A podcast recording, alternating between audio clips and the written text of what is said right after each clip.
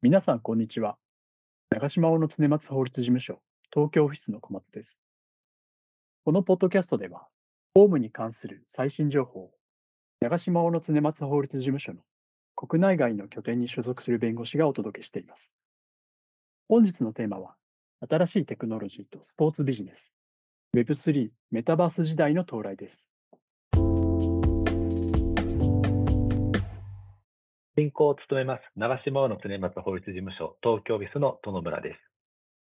このポッドキャストシリーズは、Web3 メタバースと様々な産業の関わり合いについて、Web3 メタバースホームを取り扱う私と小松弁護士が、各産業のホームを取り扱う弁護士とともにお届けします。今回は、スポーツビジネスについて、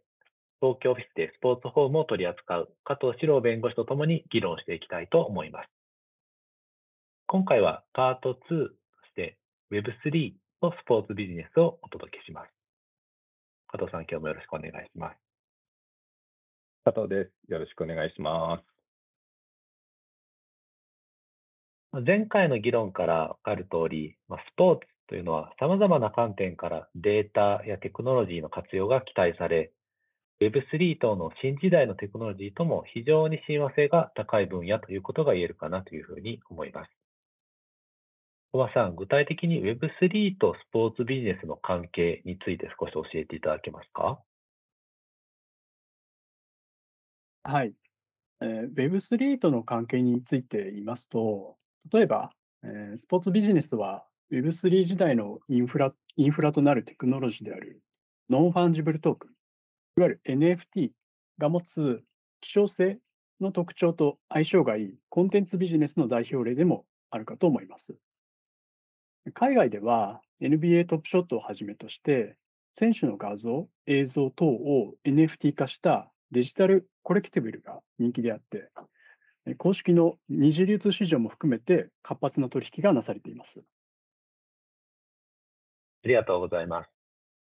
まあ、去年ぐらいからいろいろ話題になっている、まあ、NFT のようなものを、まあ、デジタルコレクティブルと言ったりもしますけれども、スポーツの分野のデジタルコレクティブルについては、どのような法的問題に留意する必要があるのでしょうか？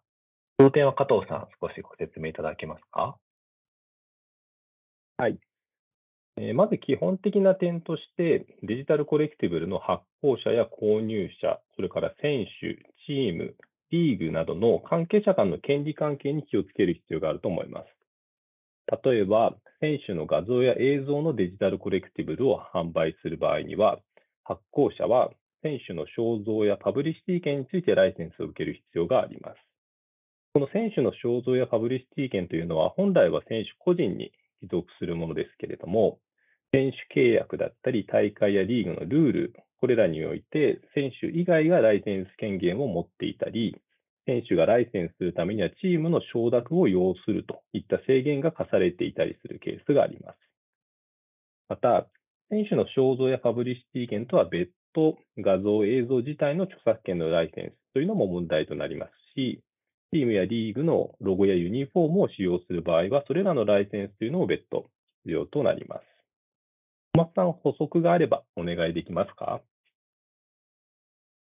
そうですね。デジタルコレクティブルの購入者の観点からは、いかなる権利を取得できるかという点も非常に重要だと思っています。購入者は、そのデジタルコレクティブコレクティブルの譲渡を受け、その保有者となった場合であっても、その選手の肖像パブリシティ権や、え画像映像の著作権を取得するわけではなく、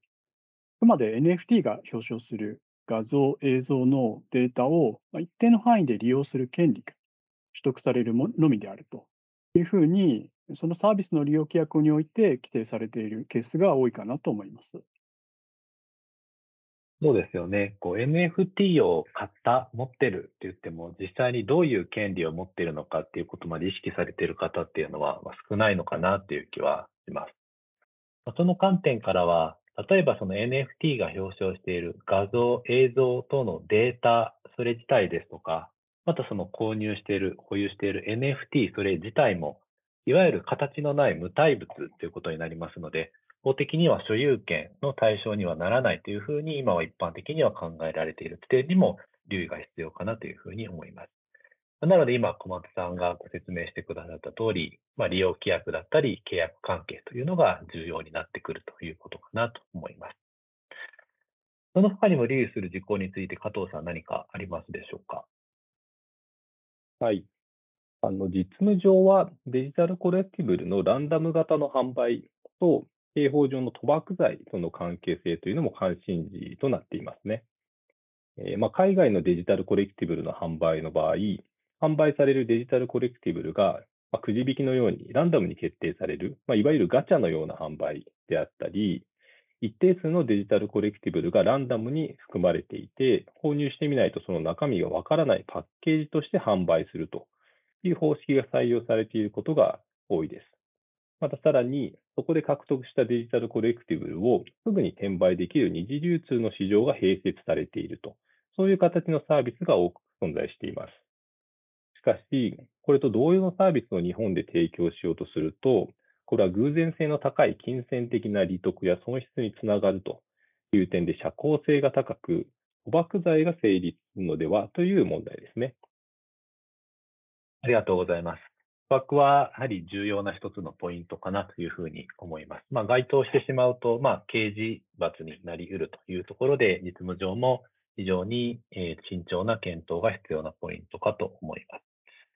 もう少しご説明すると、法律上は賭博というのは偶然の勝敗によって財物だったり財産上の利益の特相を争う行為、買ったり負けたりするものを争う行為というふうに考えられているんですけれども、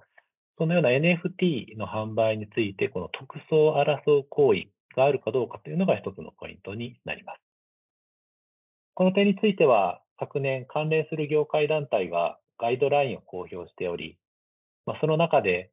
NBA トップショットに類似するような一定の類型のサービスであれば、賭博罪に該当しないという形で整理ができるのではないかというところが書かれており、日本でも同種のサービス展開に取り組みやすい環境づくりが目指されているという状況かと思います。だいぶ NFT について話しますけれども、スポーツビジネスにおけるまトークンの活用例としては、他にもファントークンと呼ばれているものがあるかなと思います。この点、少し加藤さん説明していただいてもいいですか？はい。あの、まあ、ファントークンというのは、チームやクラブが特定のプラットフォームを通じて発行する、まあ、ブロックチェーンを活用しているものの代替性のあるトークンということになります。その保有者の方には、まあ、保有数に応じて、チームやクラブが主催するイベントや投票に参加する資格だったり、まあ、グッズなどの特典が与えられると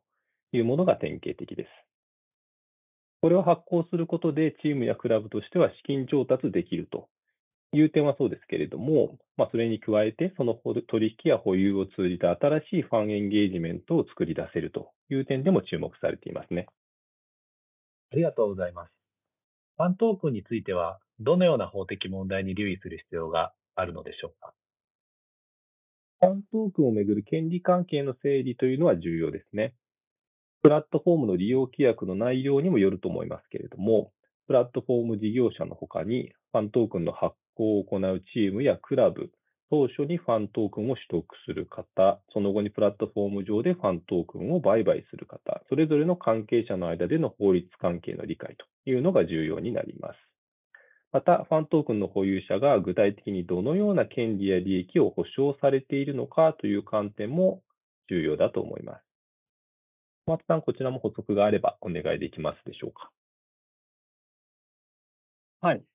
えー、法的問題については、今おっしゃっていただいた通りかなと思います。他方でこれからどうなっていくかというところも考えますと、現状、ファントークンの保有者に特典として投票権が与えられている対象の事項というのは、まあ、例えばグッズのデザインですとか、キャッチコピー、あと入場曲ですとか、そういったチームやクラブの編成運営には直接的には関わらないような周辺的な事項に限られているようですけれども、まあ、将来的にはトークンを通じた DAO によるチーム、まあ、チーム、クラブの運営、保有というようなものも出てくるんではないかなと思っています。そうですね。トークンを通じた投票によって、チームやクラブの編成や運営に関わる重要事項を含めて、ファンが意思決定を行って、チームやクラブの収益の配分まで受ける、そういった DAO によるチームやクラブの保有運営といった可能性が検討されています。実際に海外では、著名なプロスポーツチームやクラブを DAO の形で保有運営することを目指すプロジェクトというのがすでに存在しています。加藤さん、今回の議論を振り返っていただいて、感想あればお願いします。そうですね。あの、まあ、一握りのビデオネアのオーナーがチームやクラブの行方を握って利益を独占するということではなくて、その人気を支え続けているファンこそがチームやクラブをま分散的に保有して、で、彼らの貢献に応じて利益を受け取るべきだという発想かと理解してまして、これは実に Web3 時代らしい取り組みだなと思います。ありがとうございました。Web3 とスポーツビジネスの関係についてよくわかりました。今回のポッドキャストに関するご質問等がありましたら、加藤弁護士、殿村弁護士、小松宛にお気軽にお問い合わせください。N&T、加藤、殿村、小松でお届けしました。